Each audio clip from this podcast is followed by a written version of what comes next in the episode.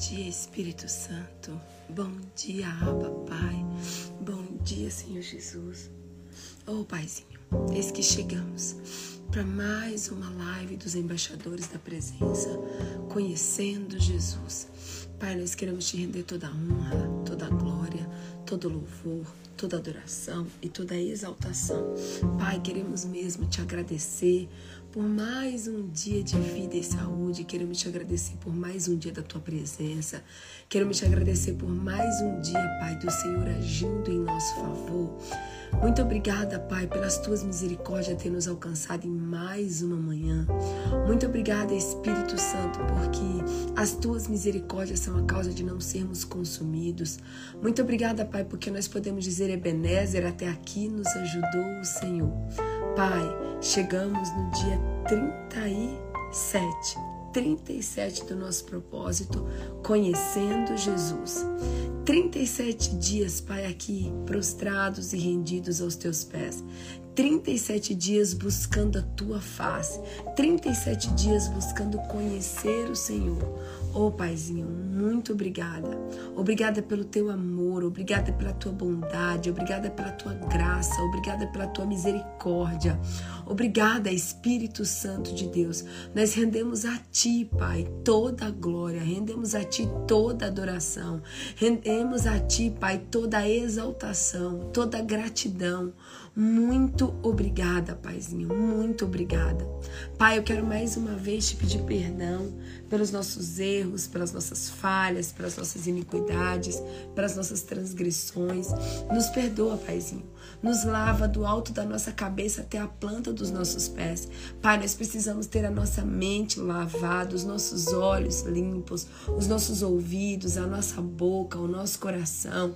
Nos lava, Senhor, do alto da nossa cabeça até a planta dos nossos pés. Pai, queremos ser filhas, Pai, que falam como Davi, que oram como Davi, que falam: cria em mim, ó Deus, um coração puro e renova dentro de mim um espírito disposto a te obedecer. Queremos ser filhas como Davi, Pai, que fala: Pai, lava-me e ficarei mais branco do que a neve. Queremos ser filhas, Pai, que tenham um coração segundo o teu coração, assim como Davi também. Pai, nós queremos mais uma vez te convidar nessa manhã. Tu és o nosso convidado de honra. Vem, Espírito Santo, fala conosco nos exorta, nos ensina, Paizinho. Papai, revela a verdade da tua palavra. Revela, Senhor, os teus segredos mais ocultos. Revela, Pai, os teus segredos mais escondidos. Nós precisamos ouvir a tua voz. Nós queremos ouvir a tua voz, Paizinho. Oh, papai. Estamos aqui, Pai, porque queremos mais do Senhor. Estamos aqui porque queremos adentrar um lugar, Pai, mais profundo em Ti, que nunca acessamos antes. Estamos aqui, Pai, porque queremos acessar no Senhor lugares de profundidade, de intimidade, de comunhão, que nós nunca acessamos antes. Pai, eu quero te dizer mais uma vez, Eis-me aqui, Paizinho. Eis-me aqui como tua filha, eis-me aqui como tua serva. Eis-me aqui, Espírito Santo. Usa-me conforme a tua vontade. Usa-me como ponte, usa-me como farol. Usa-me, Pai, conforme o teu coração. Usa-me, Pai, conforme o teu desejo. Oh, Senhor, que o Senhor venha nessa manhã, Pai, governar, liderar, comandar, Pai. O Senhor tem livre acesso, Pai. O Senhor tem, Paizinho, liberdade nessa live. Liberdade total, Pai. Que seja como o Senhor deseja, que seja como o Senhor quer. Paizinho, que a minha mente seja tua mente, que os meus olhos sejam teus olhos, que a minha boca seja tua boca, que a minha boca seja tua boca, que os meus ouvidos sejam teus ouvidos, que meu coração seja teu coração. E que não saia uma vírgula, Aba, uma vírgula nessa live, que não venha totalmente de ti, Senhor. Pai, prepara o nosso coração como uma terra fértil, uma terra que vai produzir frutos a 30, a 60 e a 100 por um. E nós sempre te daremos, Pai, toda a honra, toda a glória, glória, todo louvor, toda adoração e toda exaltação. É o que nós oramos, Paizinho, e te agradecemos. Em nome do Pai, em nome do Filho e em nome do Santo Espírito de Deus. Amém. Amém, amém, amém, amém. Glória a Deus. Bom dia, bom dia, bom dia, bom dia, bom dia, meu povo. Sejam muito bem-vindos a mais uma live Conhecendo Jesus. Chegamos hoje no dia 37. É isso mesmo, meu povo? Vocês estão acompanhando certinho aí comigo? São 37 dias mesmo? É isso mesmo? 37 hoje? Bom dia, bom dia, bom dia de A a Z para não esquecer de ninguém. Bom dia de 0 a 100 para não esquecer de ninguém. Bom dia, Évila. Bom dia, Kelly. Bom dia, Diego. Bom dia, Rachel. Bom dia, Patrícia Luiz. Bom dia, Kelly. Bom dia, bom dia, bom dia. Bom dia, Arlete Belo, minha amada. Bom dia, Toninho. Bom dia, Cleverson. Bom dia, pastora Hilda. Bom dia, pastor Gene. Bom dia, Toninho. Bom dia, Angélica Cândida Galdino. Bom dia, Neidinha Perfumaria. Bom dia, povo de Deus. Bom dia, meu povo. É isso mesmo, 37, né? Deixa eu colocar aqui o tema da live. Bom dia, pastor Gene. 37 barra 40. Meu povo. Ei, Glória, faltam três dias para acabar. Bom dia, Ana Paula Costa Pimentel Ishimoto. Bom dia, Soraya. Bom dia, Cibele.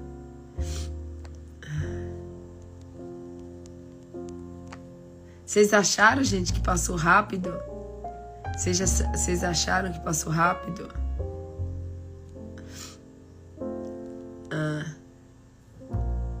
Gente, hoje nós vamos falar de um assunto.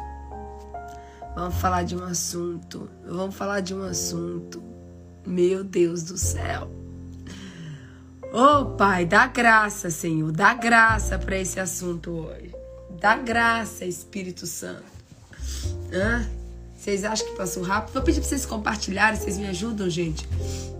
Vocês me ajudam a compartilhar? Só clicar nessa setinha aí do seu lado direito e compartilha. Compartilha com seus amigos, seus colegas, seus vizinhos, seus conhecidos, seus desconhecidos. Vai compartilhando, meu povo.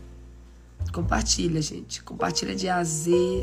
Compartilha de 0 a 100, sem exceção fazer com meu irmão. Compartilha de 0 a 100 sem exceção. Meu irmão que fala isso, gente. Meu irmão fala: Bom dia, bom dia, bom dia, família. Bom dia de A a Z para não esquecer de ninguém. Bom dia de 0 a 100. Vamos lá, deixa eu compartilhar aqui com todo mundo. Compartilhando, compartilhando, compartilhando compartilhando, compartilhando. Cadê Selminha? Não vi Selminha aí ainda hoje. Selminha, Francisca, Liduína. Não, gente, gripada, gripada é pouco. Tô gripada não. Tô uma benção, tô curada em nome de Jesus. Fé é você trazer à existência aquilo que não existe, não é? Fé é você trazer à existência aquilo que não existe. Então eu tô curada. Tô curada em nome de Jesus. Bom dia, Selminha! Tudo bem, meu amor? Que alegria que você tá aqui. Glória a Deus. O tema de hoje é a noiva de Cristo. É isso mesmo, a noiva de Jesus Cristo. Gente, eu acho, tá? Se eu não estiver enganada, eu acho que é a primeira vez que eu vou ministrar na minha vida sobre esse tema. E assim, eu tenho certeza que Satanás não tá muito feliz, não, gente. Satanás não tá muito feliz, não, porque se dependesse dele, essa live não tava acontecendo. Mas maior é aquele que está dentro da gente do que aquele que vive ao nosso redor, né? E hoje nós vamos falar da noiva de Cristo, que é a igreja. Hoje nós vamos ministrar sobre a igreja. Eu tenho certeza que Deus tem uma palavra para você, uma palavra para o seu coração. Que assim, gente, ontem era acho que meia-noite 40 mais ou menos. E eu ainda estava meditando, ainda estava estudando, ainda estava buscando do Espírito Santo sobre esse tema. E eu quero que você hoje grave no teu coração que a igreja é a noiva de Cristo. Anota isso em nome de Jesus. A igreja é a noiva de Cristo. A igreja é o plano maravilhoso de Deus para levar as boas novas do evangelho ao mundo. É através da igreja, tá? Que Deus criou, né, o maravilhoso plano para levar as boas novas do evangelho ao mundo. Sim, a igreja é responsável por levar o evangelho de Jesus Cristo de norte a sul, de leste a oeste, em Samaria, em toda e nos confins da terra. É a igreja. Jesus disse que edificaria a sua igreja e que nem as portas do inferno prevaleceriam contra a igreja de Jesus Cristo. Jesus foi que edificou a igreja. Foi Jesus. Infelizmente, gente, muitas vezes, erradamente, erradamente ou erroneamente, nós temos a mania de muitas vezes falar mal da igreja. E eu já cometi esse pecado. Já cometi, porque pecado confessado é pecado perdoado. Nós temos muitas vezes a péssima mania de falar mal da igreja. Mas deixa eu te dizer uma coisa: a igreja é santa. A igreja é de Jesus Cristo. E a Bíblia diz, a gente vai ler aqui, que Jesus Cristo é o cabeça da igreja. Jesus Cristo é o cabeça da igreja. Quando estamos falando mal da igreja, nós estamos falando mal de Jesus Cristo. Será que você está me entendendo? Quando nós falamos mal da igreja, nós estamos falando mal do próprio Jesus Cristo. Quando condenamos a igreja, estamos condenando o próprio Jesus Cristo. A igreja é santa, a igreja é imaculada, a igreja é bênção, a igreja é maravilhosa. Agora eu preciso te dizer nessa manhã que igreja não é a placa e nem é o templo de concreto.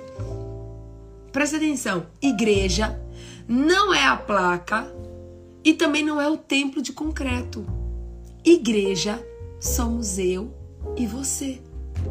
Nós somos a igreja de Jesus Cristo. Portanto, se você estiver na sua casa, estudando a Bíblia, meditando na palavra, você é a igreja. Se você estiver ministrando para uma pessoa, para uma pessoa, seja pela internet, seja na sua casa, seja para o seu cunhado, para o seu marido, seja para sua vizinha, seja para uma pessoa. Naquele momento você está sendo igreja de Jesus Cristo. Igreja é o povo de Deus. Igreja somos nós. Deixa eu te dizer uma coisa. Atos dos Apóstolos Atos dos Apóstolos, versículo, eh, capítulo 17, versículo 24. Anota aí. Atos dos Apóstolos, versículo, capítulo, capítulo 17, versículo 24. Diz assim, ó.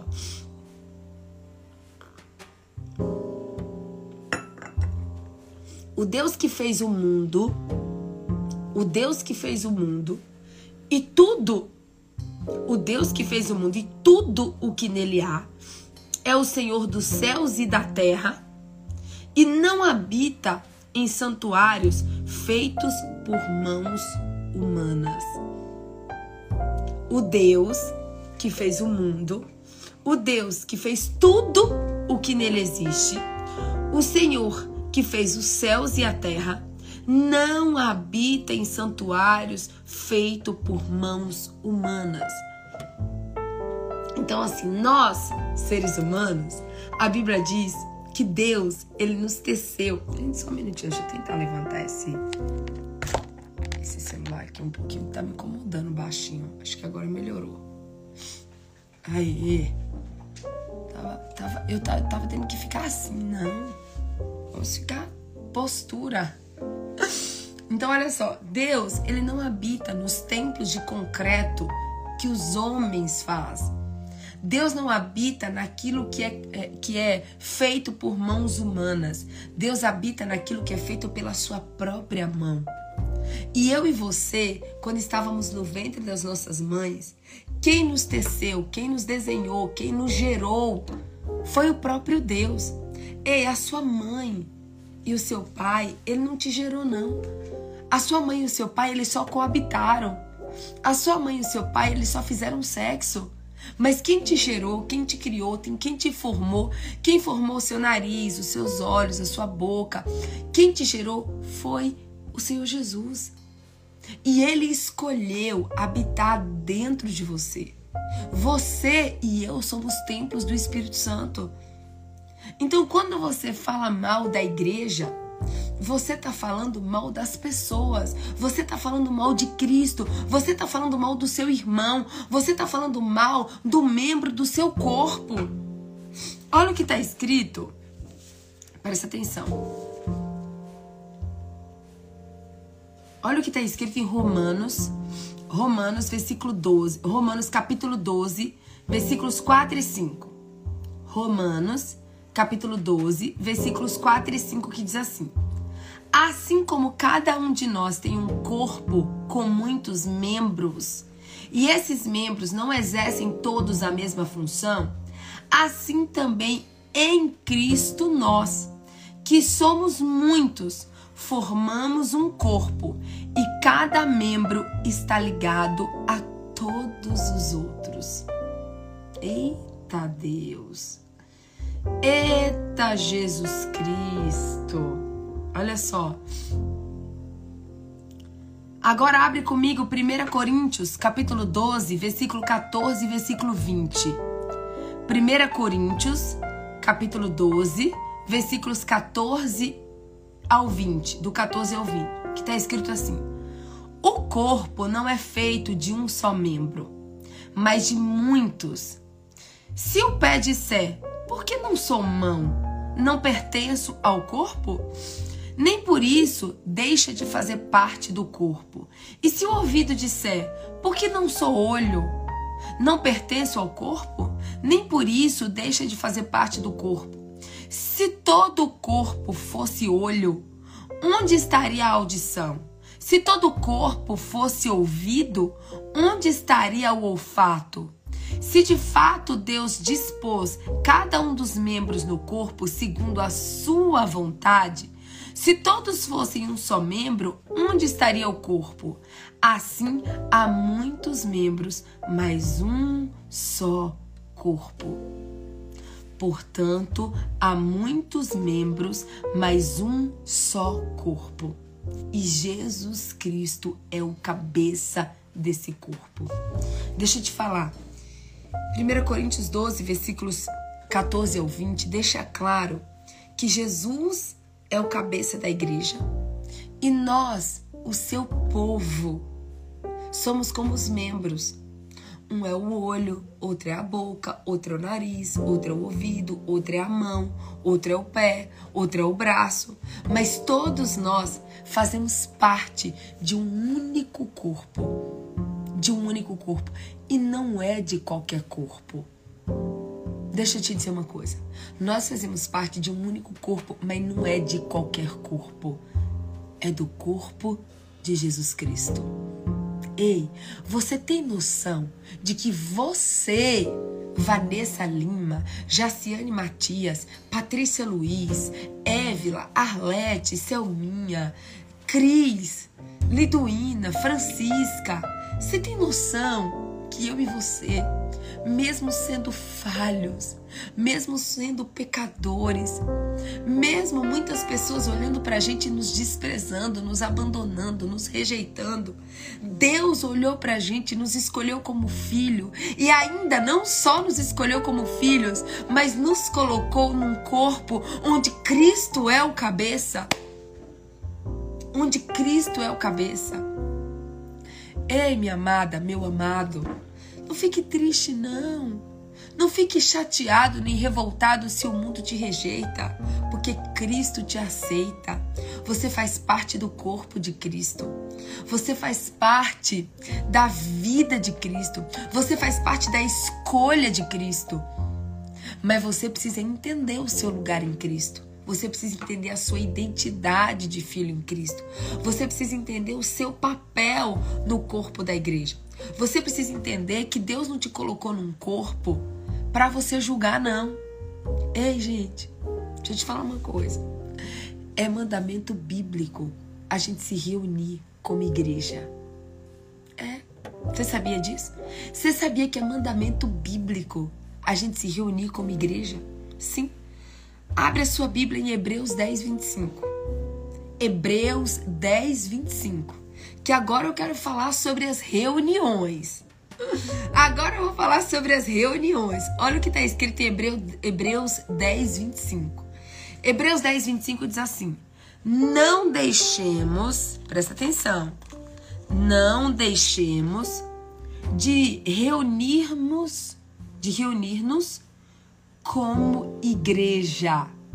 Não deixemos de reunirmos como igreja, segundo o costume de alguém, mas, procure, mas procuremos encorajar-nos uns aos outros, ainda mais quando vocês veem que se aproxima o dia. O que, que a Bíblia está nos ensinando em Hebreus 10, 25?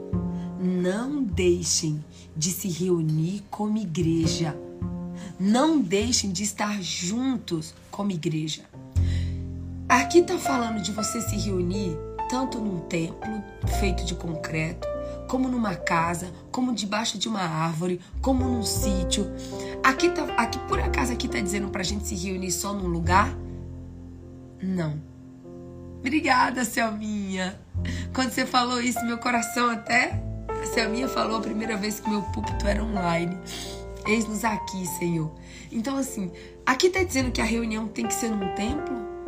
Aqui está dizendo assim: não deixem de se reunir como igreja. Aqui nessa live, nós estamos reunidos como igreja. A gente podia estar debaixo de um pé de jaca, né, Angélica?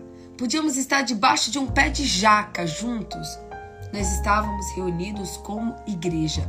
O importante é estarmos reunidos como igreja, sabe o que? Encorajando uns aos outros proclamando o amor de Jesus, proclamando as boas novas, falando do plano de salvação. Mas deixa eu te dizer uma coisa. Presta atenção. Gente, ontem na hora que eu estava meditando nessa palavra, mas o Espírito Santo falou tanto comigo, mas falou tanto comigo. Deixa eu te dizer, quando você se reúne como igreja, não é para você falar mal do pastor.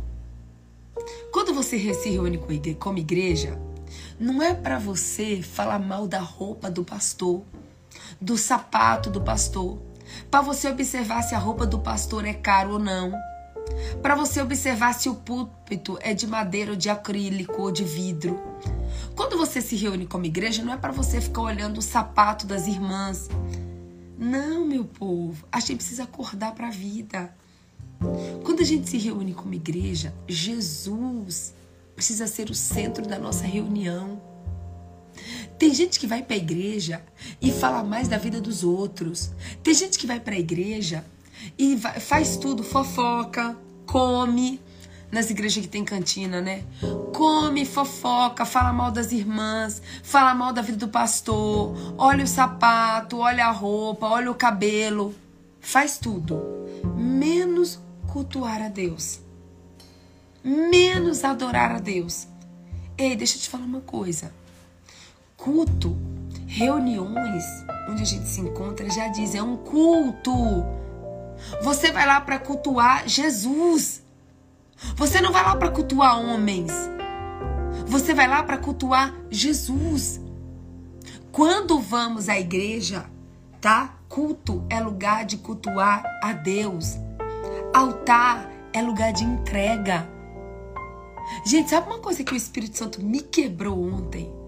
Normalmente, a gente vai para a igreja assim, viu? Ah, eu preciso de ir para a igreja porque eu preciso receber uma palavra. Eu preciso de ir para a igreja porque Deus precisa falar comigo hoje. Ei, deixa eu te falar uma coisa, mas se você precisa ir na igreja para Deus falar com você, o negócio tá feio. O negócio tá feio pro seu lado. Se você precisa ir para a igreja para Deus falar com você, o negócio tá feio pro seu lado. Não que ele não fale, não que ele não vá falar, ele pode até falar. Mas deixa eu te falar, o nome já diz culto, é lugar de você cultuar a Deus. Deixa eu te falar, altar é lugar de entrega, é lugar de dar. Só que a gente tem um pensamento muitas vezes tão mesquinho, mas tão mesquinho, tão mesquinho, que a gente vai para a igreja, ainda senta, ainda fala assim: ai, tomara que o pastor hoje esteja no manto. Tomara que o pastor hoje traga uma palavra, né? Aí a pessoa passa a semana inteira sem ler a Bíblia. A pessoa passa a semana inteira sem comunhão nenhuma com Deus. Aí chega na igreja e ainda se dá o direito de querer, é, é, de querer avaliar a, a pregação do pastor. Ainda se acha no direito. Ainda sai da igreja se o pastor não pregar bem. Coitado do pastor. O pastor não pode ter um dia mal, o pastor não pode ficar doente, o pastor não pode ter um problema, não. Porque o pastor tem que estar tá ali, ó, para estar tá no manto, para trazer a palavra. O pastor tá ali para alimentar as ovelhas.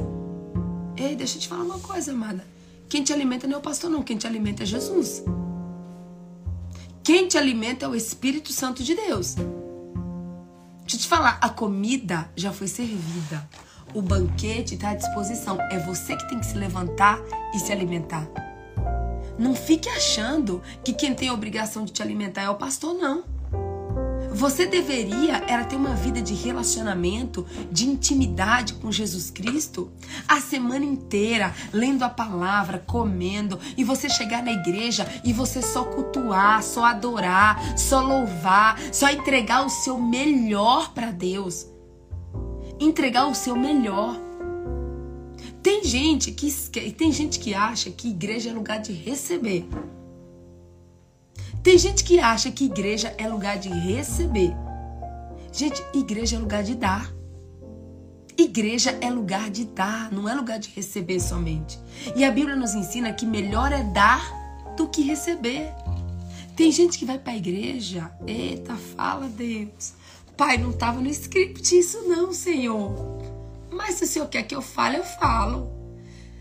Tem gente que vai para a igreja e esquece até a carteira. Finge que esquece a carteira. É. Tem gente que vai para a igreja e deixa a carteira no carro. Não vou deixar a carteira no carro, porque aí na hora da oferta eu não preciso dar nada. Eu não preciso ofertar nada. Então deixa eu esquecer a carteira em casa ou no carro. Aí você não sabe por que, a sua vida tá do jeito que tá. Você não sabe por que a sua vida tá do jeito que tá. Por quê? Porque você é um verdadeiro sanguessuga. Um verdadeiro sanguessuga. Me dá, me dá, me dá, me dá, me dá, me dá, me dá, me dá, me dá, me dá, me dá. Você vai para a igreja para receber, você vai para a igreja para tirar. Você não vai para a igreja para contribuir, você não vai para a igreja para cultuar, você não vai para a igreja para se entregar, você não vai para a igreja para se render, você não vai para a igreja para se quebrar. Ei, igreja é lugar de rendição. Você sabia que eu fui entender o que é altar, gente? Eu fui entender o que é altar. E se você ler ali no, no Antigo Testamento, todas as vezes né, que o povo recebia uma bênção, todas as vezes que Deus abençoava muito a vida das pessoas, as pessoas iam lá e levantavam um altar para Deus. Abraão levantou altar, Isaac levantou altar, Jacó levantou altar, Davi levantou altar, Josué levantou altar. Se você for ler no, no, no, Antigo Testamento, você vai ver todos os lugares que essas pessoas, que esses grandes homens de Deus passaram e levantaram, eles levantaram altares de adoração e de gratidão a Deus. A Deus. Então, altar, gente, não é lugar de receber, não. Altar é lugar de entrega. Sai daqui hoje com essa visão. Altar é lugar de entrega. Antes de você sair para ir para a igreja, pergunta para Deus, Senhor, o que, que eu preciso entregar hoje? Será que hoje eu preciso entregar meu coração? Será que hoje eu preciso entregar minha mente para o Senhor? Será que hoje eu preciso me entregar de corpo, alma e coração para Ti, Pai? Você precisa entender o verdadeiro significado da igreja. Senão você vai estar a vida inteira indo para a igreja e se frustrando. Você vai estar o tempo todo indo para a igreja colocando a sua expectativa em homens. Você vai estar o tempo todo indo para a igreja com a mentalidade errada. E é por isso que Jesus nos ensinou lá em Romanos 12, 2. Eu amo esse versículo. Esse versículo faz parte da minha vida. Não vos conformeis com este mundo, não vos conformeis com este século, mas sejam renovados pela transformação da vossa mente gente precisa ter uma mente.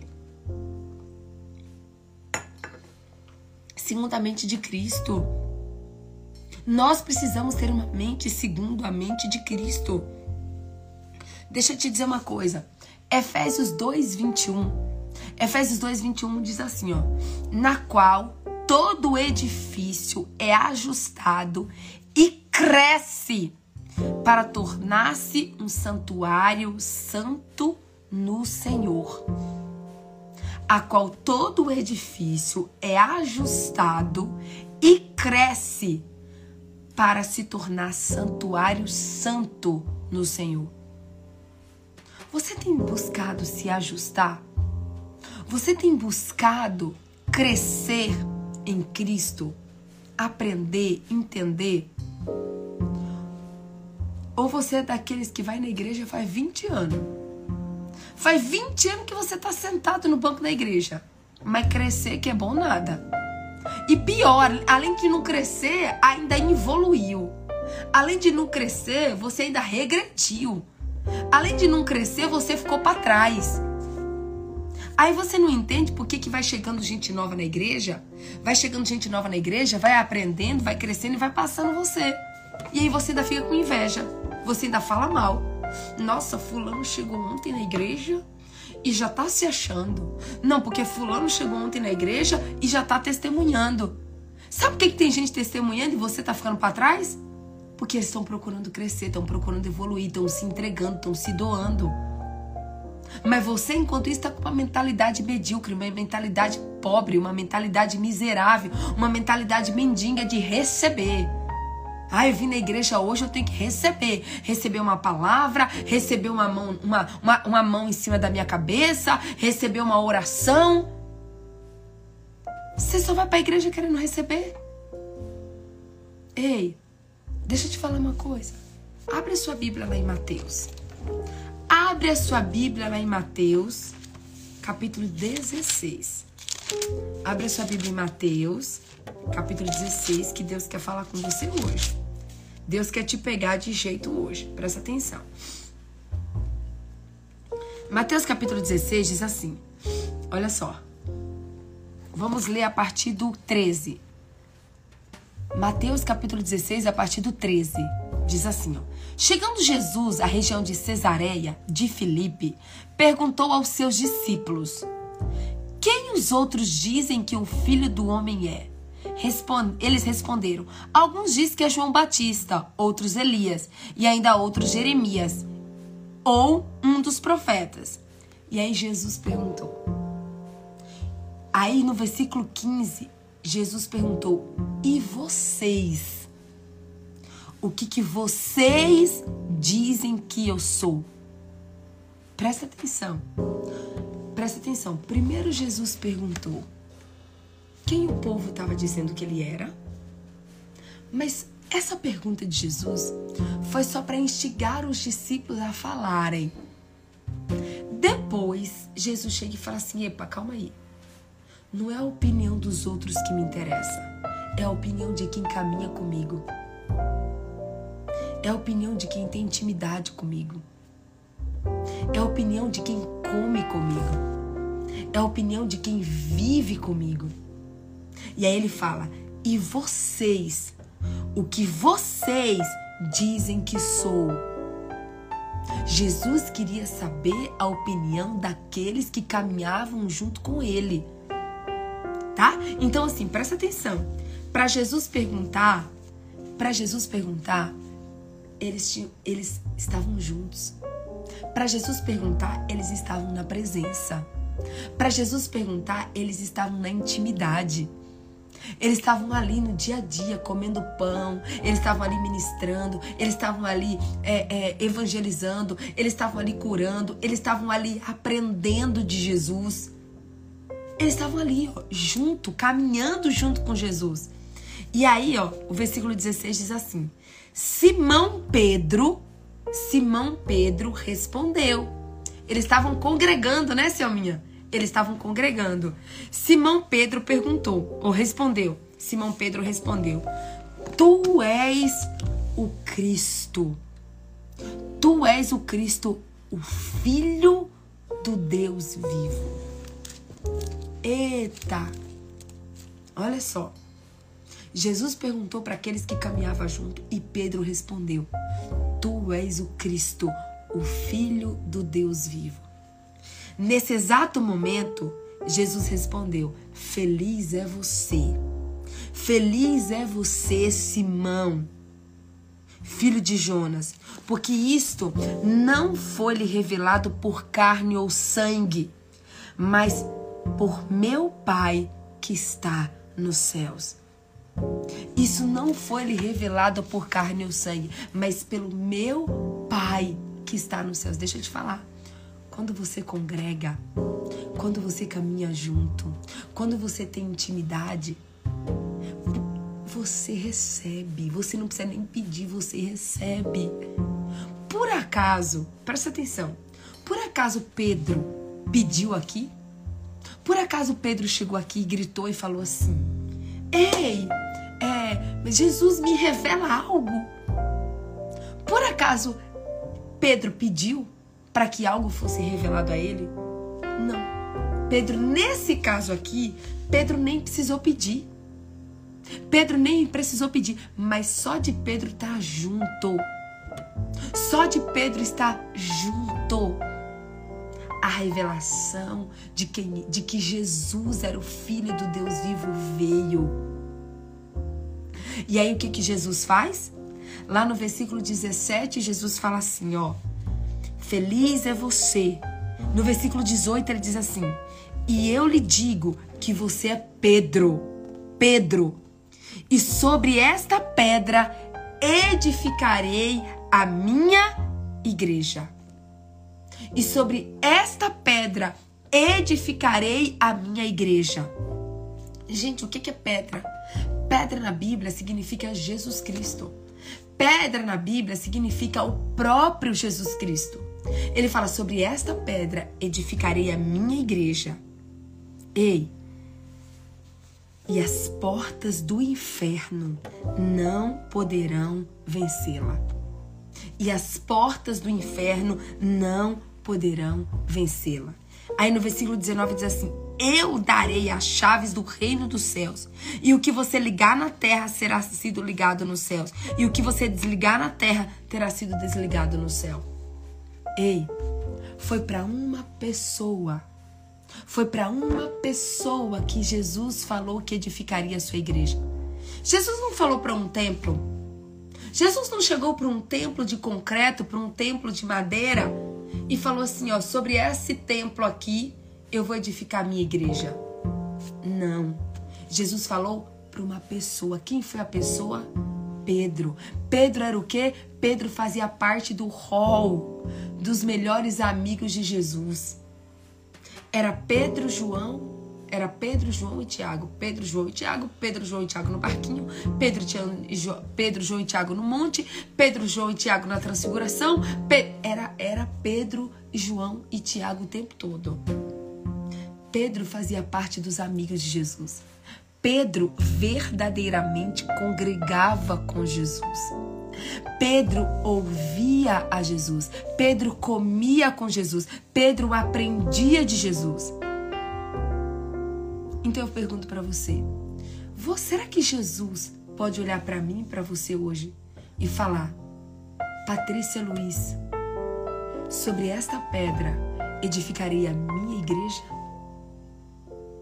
Será que o seu nível de comunhão e de intimidade com Deus é suficiente para Deus falar assim, Cláudia Fioravante, sobre esta pedra edificarei a minha igreja? Será que eu e você nós temos intimidade para que ele possa se revelar para mim e para você? A revelação veio a Pedro porque Pedro caminhava com Jesus. A revelação veio a Pedro porque Pedro congregava com Jesus. A revelação veio a Pedro porque Pedro estava junto na hora. Se Pedro não tivesse ali junto na hora que Jesus perguntasse, essa revelação ia vir para Pedro? Não ia vir, não, meu povo. Não iria vir para Pedro. Mas ei, quando você se entrega, quando você se entrega, quando você se rende, Quando você faz do culto um lugar de cultuar, um lugar de aprender, um lugar de você se entregar, de você se rasgar, de você se quebrantar, vem cura, vem restauração, vem revelação. Porque, gente, Deus é um Deus que não fica devendo nada para ninguém. O problema é que a gente quer inverter as coisas. O problema é que a gente quer o milagre antes do processo. O problema é que a gente quer o resultado antes do processo. O problema é que a gente quer colocar o carro na frente dos bois. Esse é o problema. Pois é, Deus é lindo demais, né, seu minha? Pedro que era ignorante, Pedro que era um iletrado, Pedro que era um pescador fedido, Pedro que era uma pessoa que ninguém dava nada. Provavelmente os outros discípulos até falavam mal de Pedro. Ah, você viu? Ele é metido, ele é intrometido, ele é isso, ele é aquilo. Aí Deus vai lá e escolhe Pedro. Escolhe Pedro. E fala: Pedro, é com você. É você mesmo que eu vou escolher. É você mesmo que eu vou escolher para dar revelação. É você que eu vou escolher para edificar a minha igreja. É você que eu vou escolher para sua sombra curar. É você que eu vou escolher para ser cheio do Espírito Santo. Pedro, tu vai me negar três vezes, mas eu vou te restaurar. Eu vou te curar. Eu vou te é, é, converter de verdade. O problema é que a gente não quer ter comunhão, a gente não quer ter intimidade. A gente quer só a provisão, a provisão, a provisão. A gente quer os milagres, mas não quer o dono do milagre. A gente quer a provisão, mas não quer o provedor. A gente quer ir lá buscar, pegar o que a gente quer e ir embora. O problema é que a gente não quer caminhar junto. Revelação precisa de caminhar junto. Intimidade precisa de caminhar junto. Precisa estar junto, precisa comer sal junto. Pedro comia sal junto com Jesus. Pedro era perseguido junto com Jesus. Pedro era ameaçado junto com Jesus. Mas eu pergunto para você, valeu ou não valeu a pena? Valeu ou não valeu a pena? Hum? A gente quer a água, a gente quer matar a sede, né, Selminha? Mas não quer a fonte mas não quer estar junto, mas não quer obedecer. Né? Porque a, a, a, hoje o povo quer ir na igreja, né? Presta atenção, o povo quer ir na igreja e quer chegar na igreja quer receber o milagre, quer chegar na igreja quer ser curado no domingo, mas na segunda-feira não quer continuar sendo igreja. Na segunda-feira quer estar fofocando, na segunda-feira quer estar roubando, na segunda-feira quer estar traindo. Não é só sobre ir na igreja no domingo, não, meus amados. É sobre ir na igreja no domingo? Sim, mas é, sobre, é sobretudo você continuar sendo igreja na segunda, na terça, na quarta, na quinta, na sexta, no sábado e no domingo. Não é sobre você estar na igreja, é sobre você ser igreja. Ei, anota isso em nome de Jesus. Não é sobre você, não é sobre você estar na igreja, não é do verbo estar. O verbo estar é passageiro estou com fome, estou com sede. Não. Não é sobre estar, é sobre ser. Não é sobre estar na igreja. Não é sobre ir na igreja. É sobre ser igreja. É sobre ter comunhão, né, pastora Hilda? É sobre ter comunhão. Ei, deixa eu te dizer uma coisa. Vamos passear na Bíblia. Vamos para a Bíblia. Olha só. Abra sua Bíblia aí agora em 1 Pedro, 1 Pedro capítulo 2, versículos do 9 ao 10. 1 Pedro, 1 Pedro capítulo 2, versículos do 9 ao 10 que diz assim, ó. Presta atenção. Oh, glória. Gente, eu amo esse. Eu preciso declarar que eu amo esse. Eu amo esse versículo como Deus fala comigo sobre ele. Vocês, porém, são geração eleita, sacerdócio real, nação santa, povo exclusivo de Deus. Ei, para tudo, mundo. Olha, eu vou dizendo aqui a palavra e você vai escrevendo aí eu sou, tá? Eu vou dizendo assim, ó. Vocês, porém, são geração eleita. Aí você escreve eu sou tá? Olha só. Vocês, porão, vocês porém, são geração eleita. Escreve aí, eu sou. Sacerdócio real. Escreve eu sou. Nação santa. Eu sou. Povo exclusivo de Deus. Eu sou. Ei, é por isso que quando você conhece a palavra de Deus, você não acredita nas mentiras de Satanás. Quando você conhece a verdade da palavra de Deus, você não acredita nas mentiras de Satanás. Deixa eu te dizer, o mundo pode dizer que você é pobre. O mundo pode dizer que você é analfabeto. O mundo pode dizer que você é fedido. O mundo pode dizer que você é rejeitado. O mundo pode dizer que você não presta. O mundo pode dizer o que ele quiser. Eu posso falar o que você quiser. As pessoas podem falar o que elas quiserem. O que importa é você saber o que Deus diz sobre você. O que importa é você saber que você é geração eleita, que você é sacerdócio real e que você é nação santa e que você é povo exclusivo de Deus. E acabou. E acabou. Levanta a tua cabeça hoje, mulher. Ah, você está desempregada. Ok que você está desempregada. Ah, você foi traída. Ok que você foi traída. Para o mundo você é traída. Para Deus você é filha. Para o mundo você é rejeitada. Para Deus você é povo exclusivo de Deus. Para o mundo você é abandonada. Para Deus você é sacerdócio real. Para o mundo você veio lá de Coité. Para o mundo você é baianinha. Eu, eu te falo baianinha porque eu sou e Deus fala: Você é nação santa. Nação santa. Só que presta atenção. A gente precisa entender o propósito de cada coisa. A gente precisa entender o propósito de cada coisa. Por que, que Deus te escolheu? Geração eleita, sacerdócio real, nação santa e povo exclusivo. Para que que ele escolheu você para isso? Para você se achar? Não. Para você pisar nas pessoas? Não. Para você ser orgulhoso? Não. Para que que Deus te escolheu, te elegeu e te separou para isso? Olha só, para anunciar as grandezas daquele que o chamou das trevas para a sua maravilhosa luz. Mas gente, ontem à noite quando eu estava lendo esse versículo, quando eu estava meditando nesse versículo, o Espírito Santo falou assim para mim, filha, você precisa se lembrar de onde você saiu. Porque tem gente que depois que chega na igreja, parece que tem um rei dentro da barriga.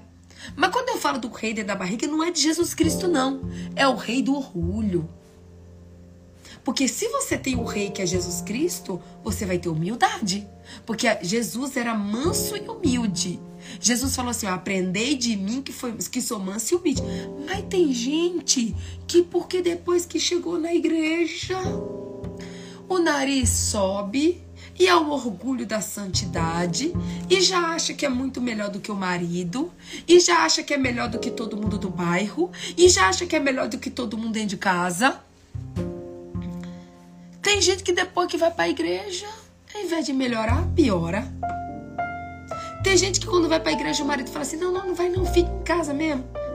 Fica em casa porque quando tu tava em casa tu era melhor do que quando tu tava indo pra igreja. Ei, a gente nunca pode se esquecer de onde a gente saiu, não, gente. Eu fiquei pensando assim: pra quê? Pra que que Deus colocou aqui escrito na Bíblia? Para anunciar as grandezas daquele que te chamou das trevas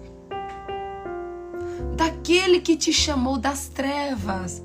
Eu fiquei assim, falando, Senhor, eu, eu juro que eu perguntei ontem. Eu falei, Senhor, o Senhor vem aqui só elogiando a gente, né? Geração eleita, sacerdócio real, nação santa, povo exclusivo de Deus, para anunciar as grandezas. Aí ele vem para anunciar as grandezas daquele que te chamou das trevas. Para aquele que te chamou das trevas não se esqueça, é Deus falando assim, ó, não se esqueça de onde você saiu. Não se esqueça que você estava lá, tá? Não critica quem tá hoje não, porque um dia tu já teve lá. Não fala mal de quem hoje é mundano, porque um dia tu já foi mundano. Hoje tu tá aqui pela graça e pela misericórdia de Deus. Então tem humildade. Se coloca no seu lugar. Tá na hora de calçar as sandalinhas da humildade. Deus não te chamou para você pregar o evangelho, para você anunciar o evangelho, para você querer ser maior do que ninguém, não. Deus te chamou para você servir. Deus te chamou para você ser humilde. Gente, hoje o maior orgulho que existe é o orgulho espiritual. Ah, porque eu sou da igreja. Ah, porque eu sou de Deus. Ah, porque eu. Ei, cadê a humildade, meu povo? Aí eu acho que Jesus olha pra gente e fala: não tá entendendo nada. Tá aprendendo nada. Tá indo pra igreja pra fazer o quê se não tá aprendendo? Porque já vai para a igreja se achando. Na hora de colocar roupa, já coloca a roupa, já coloca o sapato, não para cultuar Jesus. Mas para mas pras, mas pras, como é que fala? Para as irmãs da igreja olhar para o sapato. Já coloca a roupa para as irmãs da igreja olhar para a roupa. Né? Ah, porque eu tô indo para a igreja. Ah, você não vai para a igreja, marido? De novo. Ai, tô indo. Você não vai, eu vou.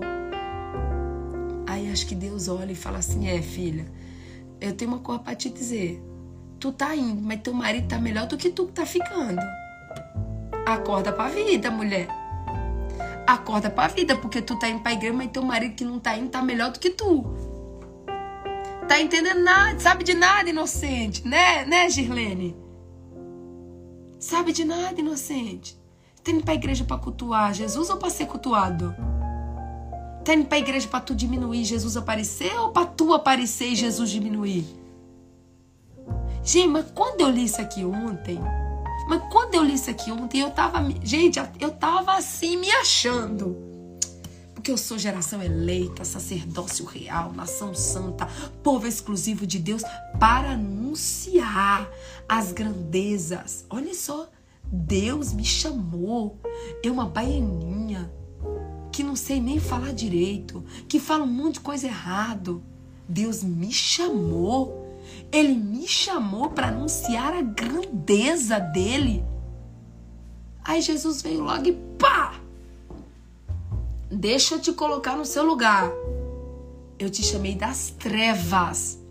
Te chamei das trevas e te transportei para minha maravilhosa luz. Então que você nunca se esqueça de onde você saiu. Que você tenha humildade para saber de onde você saiu. Nós precisamos, nós precisamos entender que Jesus era manso e humilde. E se nós queremos ser imitadores de Jesus, nós também precisamos ser mansos e humildes e não orgulhosos, prepotentes e arrogantes. Antes, aí aquele continua. É aquele continua. Antes, vocês nem sequer eram povo. Porque Deus, gente, quando Deus quer te quando Deus quer te abater, ele te abate de verdade. Sabe o vaso? O vaso que se acha, né? Mas tá com a boca rachada. Aí Deus pega o vaso e quebra. Fala, vou te quebrar e vou te refazer, porque sua boca tá rachada. Fala, Deus.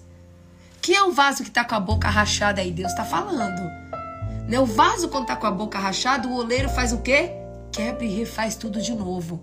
Porque vaso da boca rachada não, não serve, não. Aí ele fala assim, ó.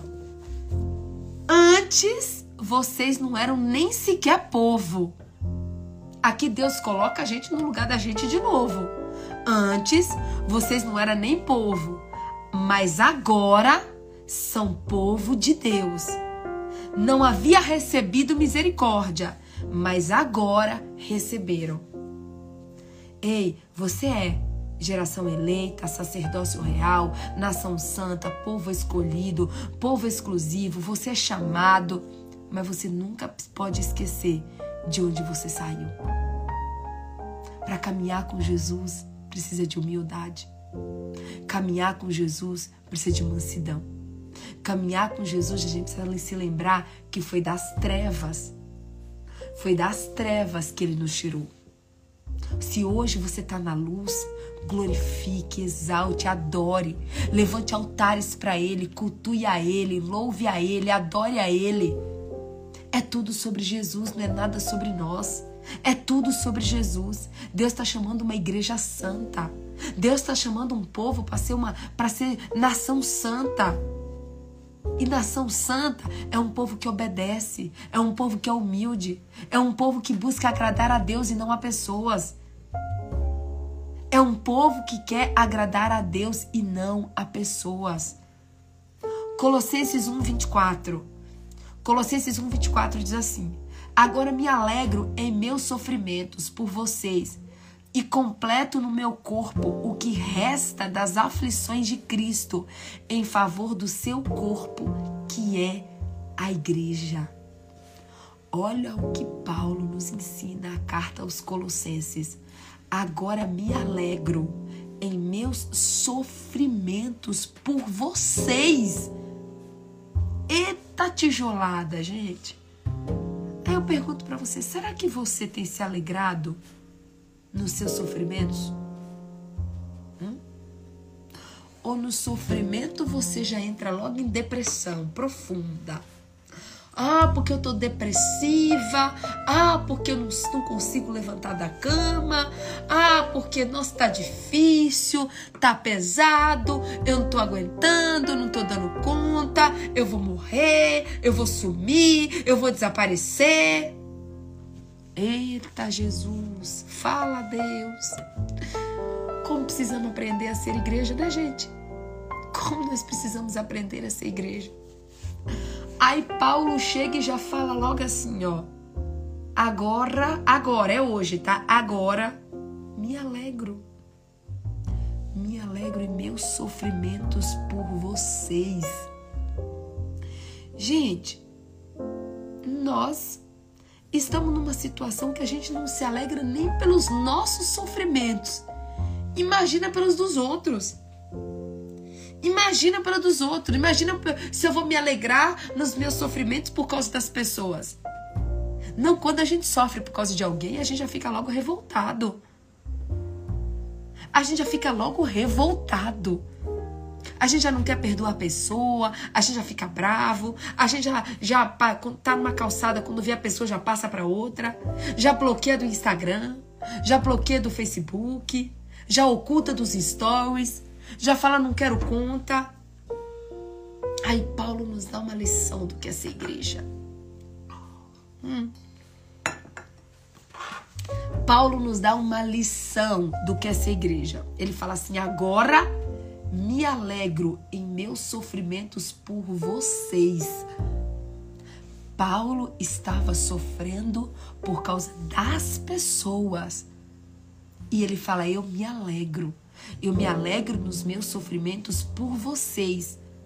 E completo no meu corpo o que resta das aflições de Cristo e completo no meu corpo o que resta das aflições de Cristo em favor do seu corpo, que é a igreja.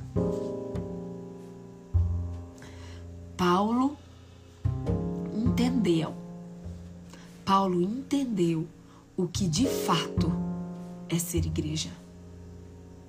Paulo entendeu o que de fato é fazer parte do corpo de Cristo. Ei, Ser corpo, ser corpo de Cristo não é só ter vitórias, não. Ser parte do corpo de Cristo é também sofrer com Cristo. Ei, Jesus foi perseguido, Jesus foi cuspido, Jesus foi perseguido, Jesus foi traído, Jesus foi flagelado, né? Jesus foi para a cruz do Calvário, mas você não. Você não quer passar por sofrimento nenhuma, por dificuldade nenhuma? Ei, se, se sofremos com Cristo, também ressuscitamos com Cristo. O problema é que a gente quer só a, a fase do ressuscitar. Mas a gente esquece que para Jesus ressuscitar, primeiro ele foi crucificado. Antes da ressurreição, existe a crucificação. Mas a gente é tão egoísta, a gente é tão mesquinha que a gente só quer a parte da ressurreição.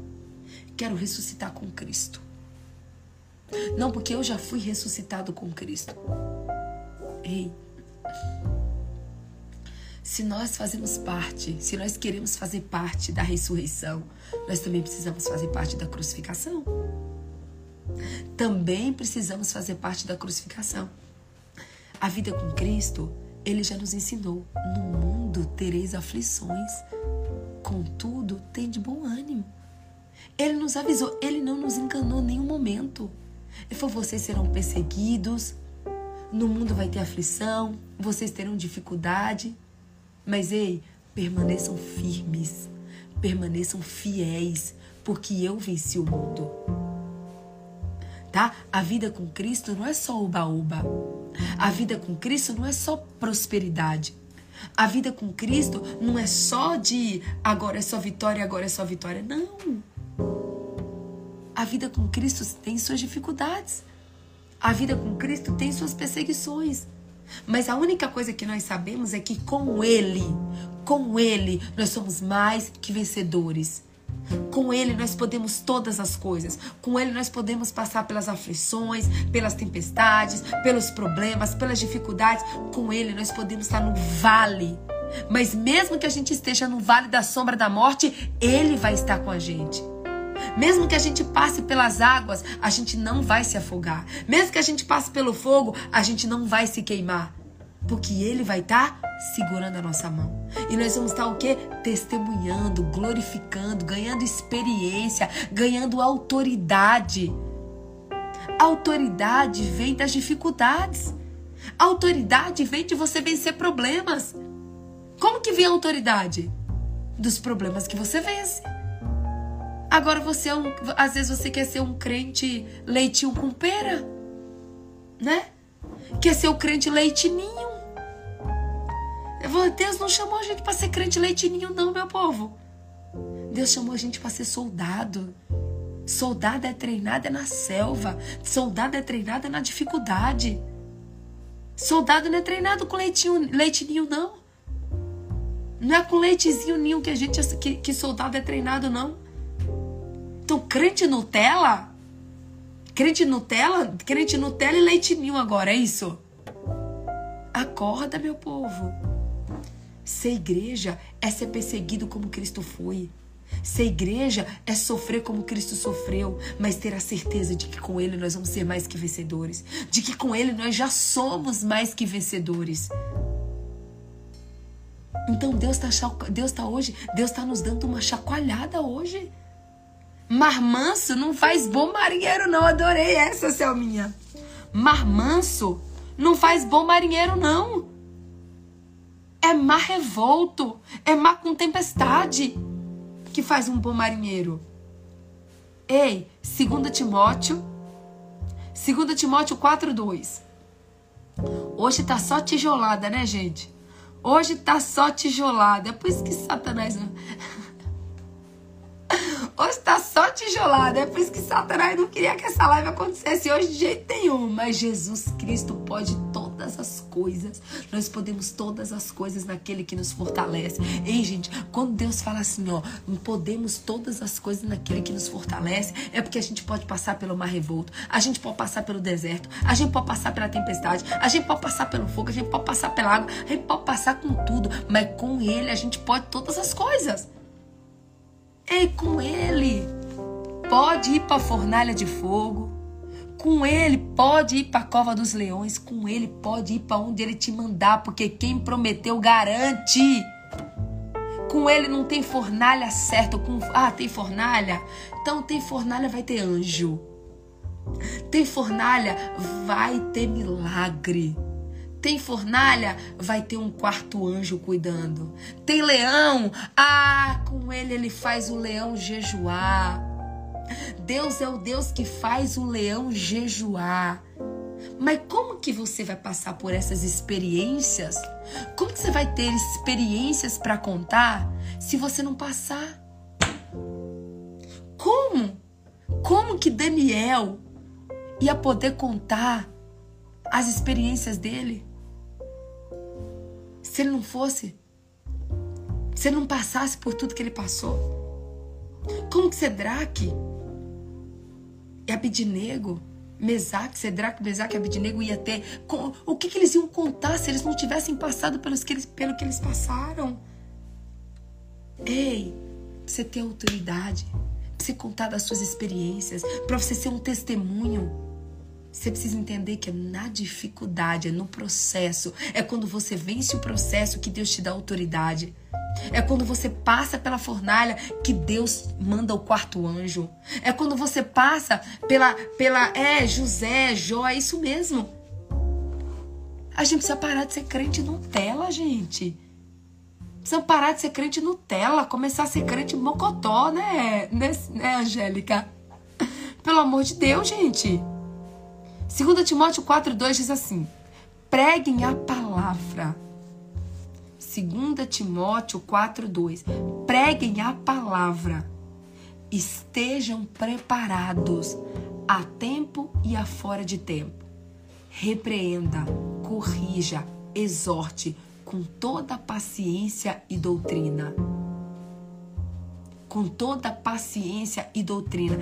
Pregue a palavra, mas esteja preparado a tempo e a fora de tempo repreenda, corrija, exorte com toda a paciência e doutrina.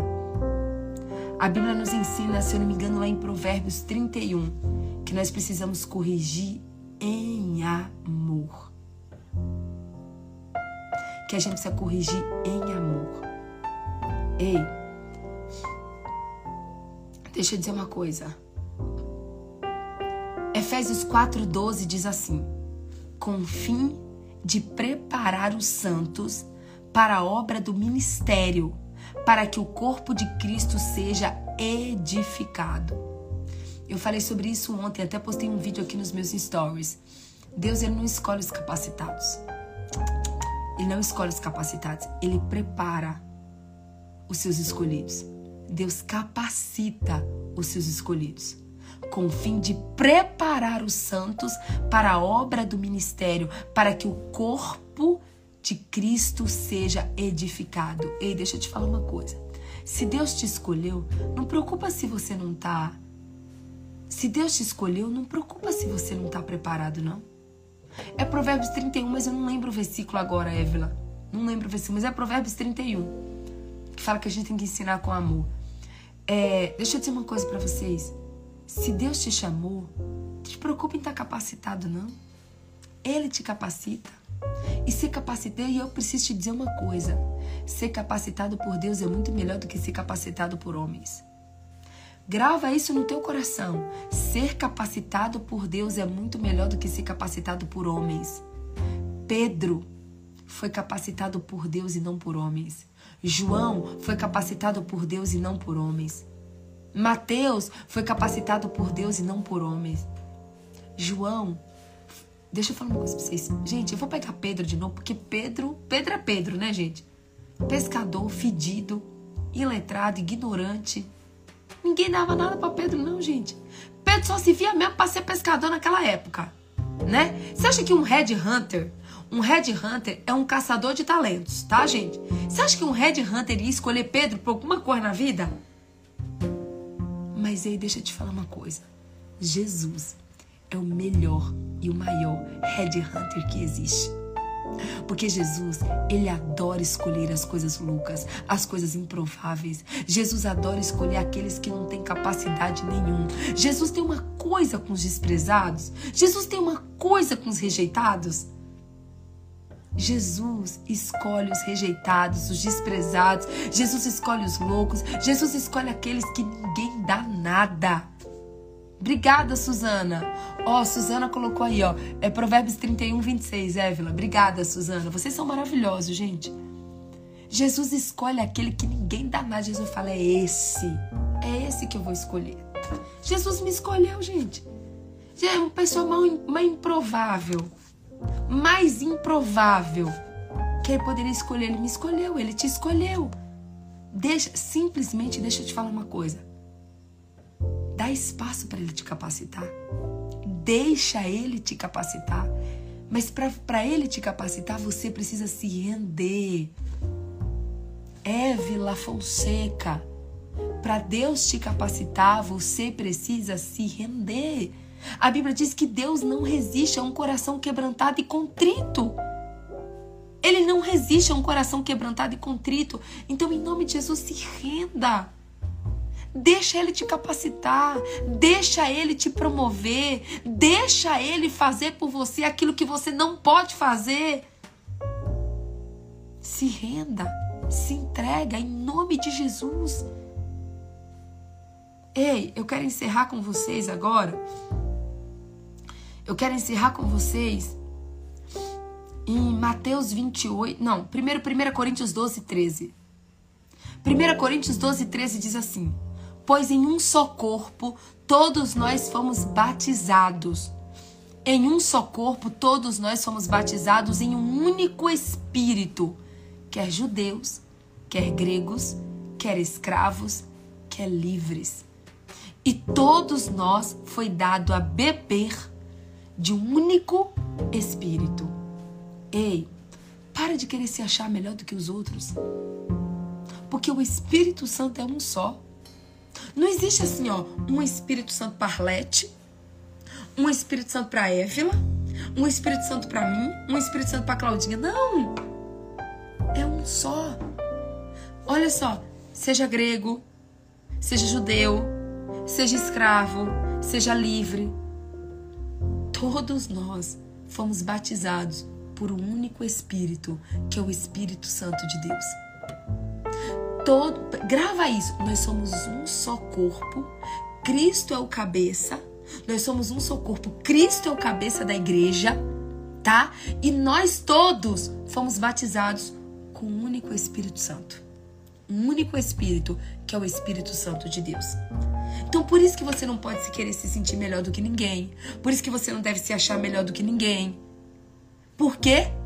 Porque todos nós temos um único Espírito, que é o Espírito Santo de Deus habitando em mim e você.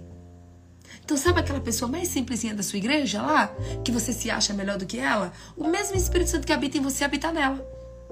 Agora, já aquele, aquele top, topzera, chique, atoso lá, que você olha pra pessoa e fala: Nossa, olha como ele é chique. Olha, olha como, ele é, olha como ela é elegante. Olha como ela é isso. Olha como ela fala desse jeito. Olha como ela é eloquente. Ei, deixa eu te dizer: o mesmo Espírito Santo que tá nela tá em você também. O mesmo Espírito Santo que tá nela tá em você também. Habita em você também. Dá espaço para ele fluir dentro de você. Dá espaço para ele fluir dentro de você.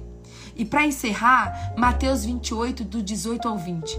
Mateus 28, do 18 ao 20. Então, Jesus aproximou-se deles e disse: Foi-me dado toda a autoridade nos céus e na terra. Portanto, vão e façam discípulos de todas as nações, batizando-os em nome do Pai, do Filho e do Espírito Santo, ensinando-os a obedecer a tudo o que eu ordenei a vocês.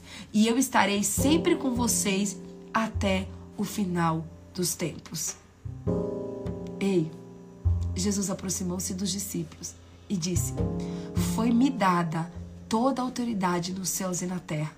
Portanto, Vão, façam discípulos de todas as nações, batizando-os em nome do Pai, do Filho e do Espírito Santo, ensinando-os a obedecer a tudo o que eu ordenei a vocês, e eu estarei com vocês até o final dos tempos. E às vezes você está aqui e você se acha, você se acha assim o menorzinho de todos. Você se acha o pequenininho de todos. Você se acha o rejeitado de todos. Ei, se você tem o Espírito Santo, se você tem o Espírito Santo de Deus, você pode anunciar o Evangelho, você pode pregar as boas novas, você pode ser um exemplo de obediência, você pode falar do amor de Jesus Cristo, você pode sair por aí pregando porque você tem autoridade. Você tem autoridade. Ei, não é só o pastor que pode pregar, não, viu? Não é só o pastor que pode pregar, não. Todos nós podemos falar do amor de Jesus. A Bíblia diz que para Jesus voltar é necessário que o Evangelho tenha sido pregado a toda criatura. E você pode praticar o ídio, você pode ministrar o evangelho, você pode falar de Jesus pro porteiro da sua casa, você pode falar de Jesus pro, pro porteiro do seu prédio, pro porteiro da sua empresa, você pode falar de Jesus pro seu chefe para sua chefe. Você pode falar de Jesus na sua faculdade, você pode falar de Jesus para toda para os seus amigos. Você pode falar de Jesus para todas as pessoas. Jesus te chamou para ser igreja. Jesus te chamou para ser igreja. E eu quero encerrar dizendo uma coisa para vocês. Ei, valorize a igreja. Se ame a igreja, porque Cristo ama a igreja. Se você não tem uma igreja que você congrega, é mandamento. Você viu aqui. É mandamento. Procure uma igreja mais próxima da sua casa. Deixa eu dizer uma coisa: ser crente por trás de uma câmera é fácil. Ser crente nas redes sociais é fácil. Nós precisamos uns dos outros. A Bíblia diz que assim como o machado afia o ferro, assim como o ferro afia o, o ferro, acho que é mais ou menos assim, os homens afiam os homens. Nós somos afiados, nós somos treinados, nós somos ensinados quando estamos em unidade, quando estamos com os nossos irmãos. Se você não tem uma igreja para congregar, procure uma igreja mais próxima da sua casa. Congregue, esteja junto com seus irmãos, aprenda. Lembre que igreja é lugar de entrega. Procure uma igreja para entregar o seu melhor para Deus. Procure uma igreja para se render. Procure uma igreja para você levantar um altar de adoração a Deus. Mas lembre-se que você vai na igreja cultuar a Deus, você vai na igreja para adorar a Deus, você vai na igreja para dar, mas mais do que na igreja uma vez por semana, você precisa ser igreja todos os dias na sua vida. Ei, a igreja é a noiva de Cristo. E eu quero encerrar essa live perguntando para você: que tipo de noiva você é? Ei, uma noiva, ela é a, ela é a, a peça principal a figura principal de um casamento. Todas as noivas procuram estar bonitas, adornadas, com um vestido lindo, com o cabelo arrumado, com a unha bonita. Uma noiva se adorna para o seu noivo. Uma noiva se adorna para o seu noivo. E eu pergunto uma coisa para você: que tipo de noiva você tem sido? Uma, uma noiva cheirosa, uma noiva adornada, uma noiva que tem vestes brancas, uma noiva que obedece, uma noiva que honra, uma noiva que é fiel ao seu noivo, uma noiva que está pronta para encontrar o seu noivo. Ou você é uma noiva relaxada, uma noiva fedida, uma noiva suja, uma noiva infiel. Deixa eu te dizer uma coisa: nenhum noivo vai querer se casar com uma noiva suja. Nenhum noivo vai querer se casar com uma noiva fedida. Nenhum noivo vai querer se casar com uma noiva infiel. Então, que como igreja você seja uma noiva que se adorna para o seu noivo. E deixa eu te dizer, o melhor adorno que você pode ter é o adorno da santidade. O maior adorno que você deve, que você pode ter é o adorno da obediência. O adorno da obediência e da santidade, o adorno da humildade, o adorno de um coração quebrantado e contrito. Ei, se você é a noiva de Cristo, que noiva você tem sido? O noivo pode voltar para se casar com você? O noivo pode vir para se casar com você? Responde para mim. O noivo tá vindo. O noivo tá chegando. E eu pergunto para você: você, noiva, está preparada para o seu noivo? Você é uma noiva fiel, adornada, limpa, cheirosa, bonita, santa? Deus está falando comigo e com você nessa manhã. Amém? Vamos orar? Que hoje eu já passei todo o tempo que eu podia. Vamos, deixar, vamos tirar um print? Ei, muito obrigada. Gente, pastor Ailda comprou selo hoje. Meu Deus do céu. Pastora Hilda, muito obrigada. Que Deus te abençoe. Quem mais comprou selo, gente? Ah, a Soraya Castro também comprou um selinho. A Arlete comprou selo. Ai, meu Deus, quem mais, gente? Quem mais que comprou selo aqui que eu vi? Soraya, Arlete, Pastora Hilda, Fabi Bandeira, Claudinha Fioravante. Claudinha Fioravante também comprou um selinho, meu Deus. Fabi Bandeira também comprou um selinho. Gente, vocês arrebentaram hoje aqui, viu? Louvado, exaltado e glorificado seja o nome de, do Senhor Jesus Cristo. Eu louvo a Deus pela vida de vocês, viu? Que Deus possa restituir mil vezes mais na vida de vocês aquilo que vocês ofertaram e tudo aquilo que vocês estão ofertando no meu ministério. A gente vai usar essa oferta no, nos no, no Retiro da Presença da Bahia. E assim, muito, muito, muito obrigada, viu? Que Deus abençoe vocês. Olha, tem dois louvores aqui que indicaram, ó. O abraço do noivo da Cassiane e a noiva do Gabriel Guedes. O abraço do noivo da, da, da Cassiane e a noiva do Gabriel Guedes, tá bom? Se você quiser também, escuta Me Rendo do Renascer Praise e que você possa se render hoje, tá? Que você seja uma noiva rendida, uma noiva adornada, em nome de Jesus. Vamos orar? Pai, eu quero te agradecer, quero te louvar, quero te exaltar. Pai, eu quero te pedir perdão, Senhor. Pai, nos perdoa, Pai, pelas vezes que fomos uma noiva, Pai, desleixada, uma noiva infiel, uma noiva descomprometida, uma noiva, Pai, que não nos preocupamos com o Senhor, uma noiva que não obedecemos, uma noiva que não foi fiel. Pai, em nome de Jesus, que o Senhor nos perdoe, Pai. Que o Senhor nos perdoe pelas vezes que nós criticamos a igreja, que o Senhor nos perdoe pelas vezes que falamos mal das igrejas, que falamos mal dos pastores, que falamos mal, Pai, do teu corpo, porque a igreja é o teu corpo. Pai, nos perdoa pelas vezes que falamos mal da tua noiva, porque a igreja é a tua noiva. Pai, em nome de Jesus, nós te pedimos perdão, Pai. Perdão pelas nossas falhas, pelos nossos erros, pelas nossas palavras. Perdoa, Pai, aquelas pessoas da nossa família, Senhor. Perdoa aquelas pessoas da nossa família que falaram mal da igreja, Paizinho. Perdoa, Senhor, em nome de Jesus, que o Senhor venha nos perdoar, que o Senhor venha nos lavar, que o Senhor venha nos purificar e Pai, nos ajuda, Senhor, nos ajuda a partir de hoje a sermos uma noiva adornada uma noiva limpa, uma noiva santa, uma noiva que te honra, uma noiva que está pronta, preparada, esperando o seu noivo. Oh Pai, é o que nós oramos e te agradecemos. Em nome do Pai, em nome do Filho e em nome do Santo Espírito de Deus. Amém.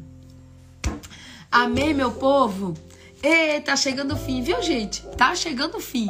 37 de 40 até amanhã, às 4h40 da manhã, se Deus assim nos permitir. Em nome de Jesus, nós vamos amanhã para nossa live de número 38 e eu espero você, tá bom?